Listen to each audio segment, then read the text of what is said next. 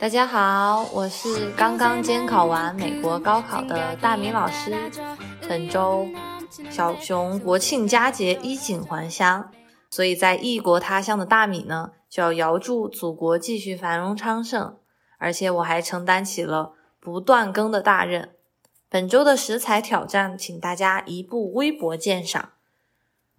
我要直接来开始聊新鲜事和本期的主题，关于美国的高考。美国的高考，嗯，英文我们一般叫它 SAT，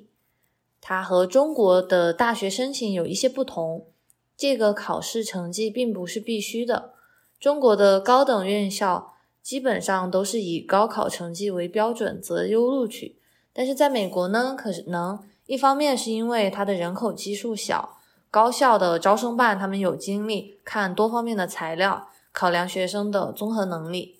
另外一方面呢，不是所有的高中生都会考虑读大学，这和我们国家，嗯，人均大学学历，甚至于现在考研和读博这样的热潮是有显著区别的。有一些社区大学等私立高校呢，他们并不强制要求 SAT 成绩，但反过来想啊，选择参加这种考试。并且取得优异成绩的呢，在一定程度上，我觉得应该是学习不错，想申请美国综合排名比较好的高校的。啊，那我再简单的延伸一下，申请美国高校可证明你能力的材料有很多，包括高中成绩单，就是你平时的 GPA，嗯，还有 SAT，有另外一个类似于 SAT 的考试叫 ACT。可能题型和范围稍微有不一样，但大同小异。然后你的简历，简历上面就会包括你平时在校园或者你可能寒暑假有一些课外的课外的实习经历。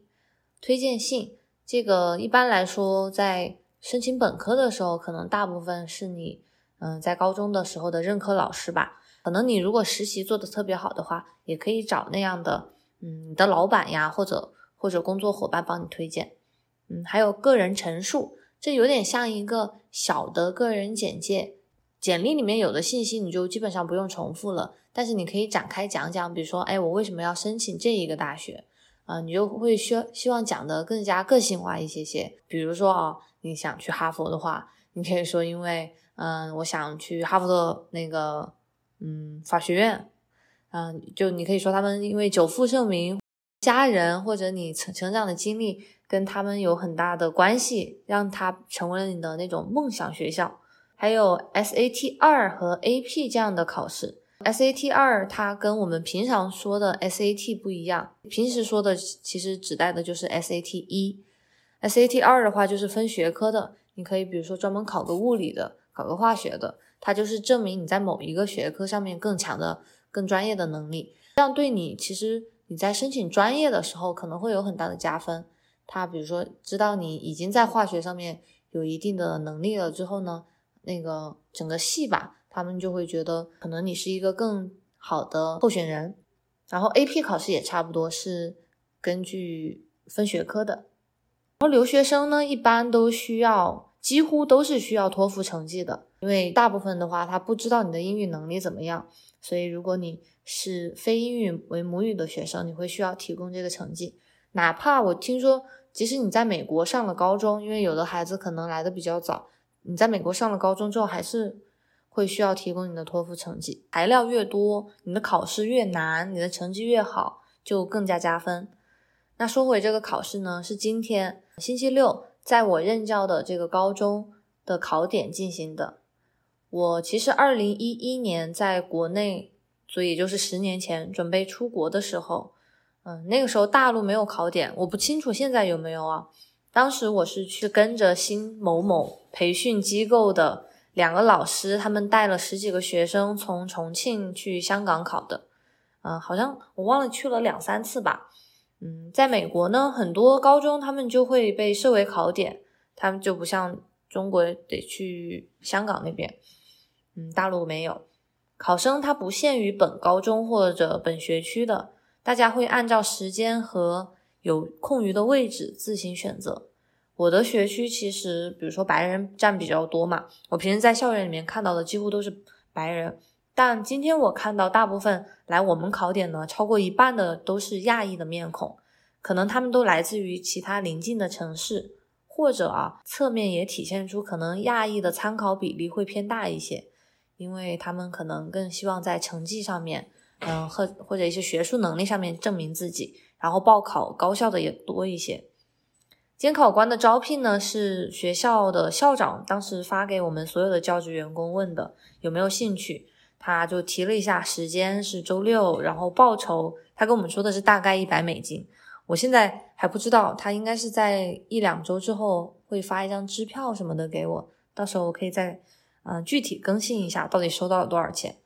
从七点四十五到十一点多，当时在邮件当中是这么说的，但我后来。答应之后，收到了具体的流程，才知道他要求我们七点前就要报到，因为你要接受一点简短的那种监考培训，还有准备，比如说要把卷子整理好呀。哎，所以其实我有点后悔，我觉得，我觉得校长最开始发那封邮件的时候有骗我的感觉，因为这样时间延长了之后，如果还是一百美金的话，就感觉那个时薪不会特别高。但毕竟我已经答应了嘛。而且我总归是想体验一下监考自己以前曾经备战近半年的考试。考场呢，它具体是设在我们学校的体育馆的，平时是一个很大的篮球场。我分管的区域有五十个位置，最后来了好像是三十六个学生，啊，不知道其他的人是本来就我们这个考场有空余的，还是他们迟到呀，或者嗯有冲突就没来。每两个人他会并排坐在一个长桌子的一侧，那个长桌子还挺大的，就是比如说你张开手臂啊，一个，嗯，我一个体型中等的女性张开手臂，你要张开两次，呃，那个长度的一个长桌子，嗯，我依稀记得当时我去香港考的时候是在一个会场，就有点像会议中心，可能也是个体育馆之类的，每个考生是一个单独的课桌，有点像国内。平时学校的那种，嗯，但考场可能每个会有一点点不同的差异吧。学生是不许带手机的，包括连监考老师也是说，我们不要使用电子设备，因为我们的职责是要好好的监督学生，然后看他们有什么需要嘛。学生当时每个人桌子上有一个棕色的小纸袋，是要求他们把电子设备。嗯，因因为一般也就带着手机嘛，把它放在里面去之后，由监考官会拿一个订书机把它们订起来。我最开始还在想为什么是一个那个纸袋，我后来考完结束把手机拿出来的时候，我听到现场那个稀稀刷刷的声音，我才觉得可能就是因为你打开的时候你那个动静会比较大，所以这样就能尽量的避免学生不拿手机出来用嘛。但是我也有遇到两三个学生，他们说他没带手机，可能是真的没带，父母在外面嘛，他们就给他们就没带进来。然后我记得我以前考的时候是有九个部分，我不我不确定我有没有记错，因为现在已经改版了。当时有数学、阅读，还有一种是偏那种词汇的，比如说把一个词带到句子里面看，找它的近义词或者解释它。还有当时还有写作的部分。但我今天翻看了多余的试卷，因为他给了我五十份试卷嘛，我才发现现在已经改版，已经毕竟过了十年，现在一共只有五个部分，有两个数学，两个偏阅读的。他那个阅读的话是现在把它杂糅在一起了，也有那种阅读理解，也有偏逻辑的，也有稍微偏词汇的考。最后的一个部分，第五个部分是被称为 X 部分吧。你要到最后一刻，你才知道你是考偏阅读的这个还是数学的。我觉得就比较看运气了，因为我记得当时九个部分的时候，我们也很希望多的随机那一个是数学的，因为亚洲人一般来说还是数学会比较厉害一些。哎，但我觉得现在居然没有写作了，天呐，鬼知道我当时有多费劲。找了多少那个适合套用于多个话题的例子，疯狂的练习写作。因为你当场的时候是需要手写，而且基本上你是来不及现想那个例子的，你一定要提前有大量的准备。哎但现在已经没了。我在网上查了一下，好像是他把它变成一个单独的考试了，你可以再报考那个写作的部分。这个考试的时间很长，虽然新版已经简短了。但所有的部分加起来也有两百分钟，所以学生呢，他们还会带水和食物。但我个人的经验而言啊，我本来就消化特别好，而且很容易紧张，所以我以前考试，像当年高考呀，甚至于那种大一点的月考，我的考试当天都只必要的喝几口水，提前一天也不吃辛辣呀，或者可能造成不便的食物。估计很多听众，如果你们当时参加高考或者其他重要考试的时候，也有类似的准备吧。在监考十分钟以后呢，我的新鲜感和激动劲儿就过了。我本来是还在看那个多余的试卷，想练练手嘛。但我看了两行阅读就被劝退了，何必呢，是吧？后来我又看了点数学，想心算了两道。大家如果听闻过美国的数学，就知道基本上都还是算比较简单的，不算什么骄傲的事情。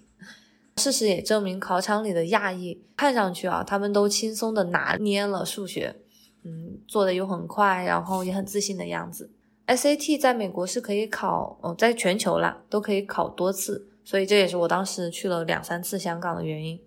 申请的时候你会附上你最好的一次成绩单，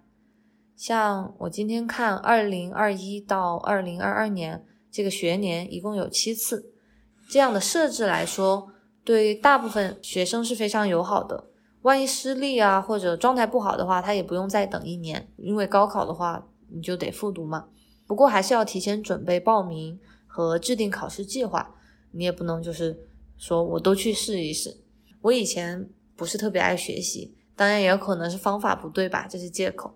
或者我的动机不够。反正结果就是差不多，我考了香港的那几次，还后来还去新加坡考了一次，都不算特别高的分。我去新加坡那次呢，我爸妈美名其曰的说是陪我去考试。我当时报新加坡也是因为，首先觉得去香港好，嗯，好像也没有什么新鲜劲儿。反正亚洲不要太远的新加坡也有考点的话，就当刚好也可以去旅游嘛。一考完，我们三就在新加坡还有马来西亚玩了一周。现在想来，还是觉得自己不够用功呀，但是又觉得可能一切都是最好的安排吧。毕竟我还是很满足于现在的生活状况。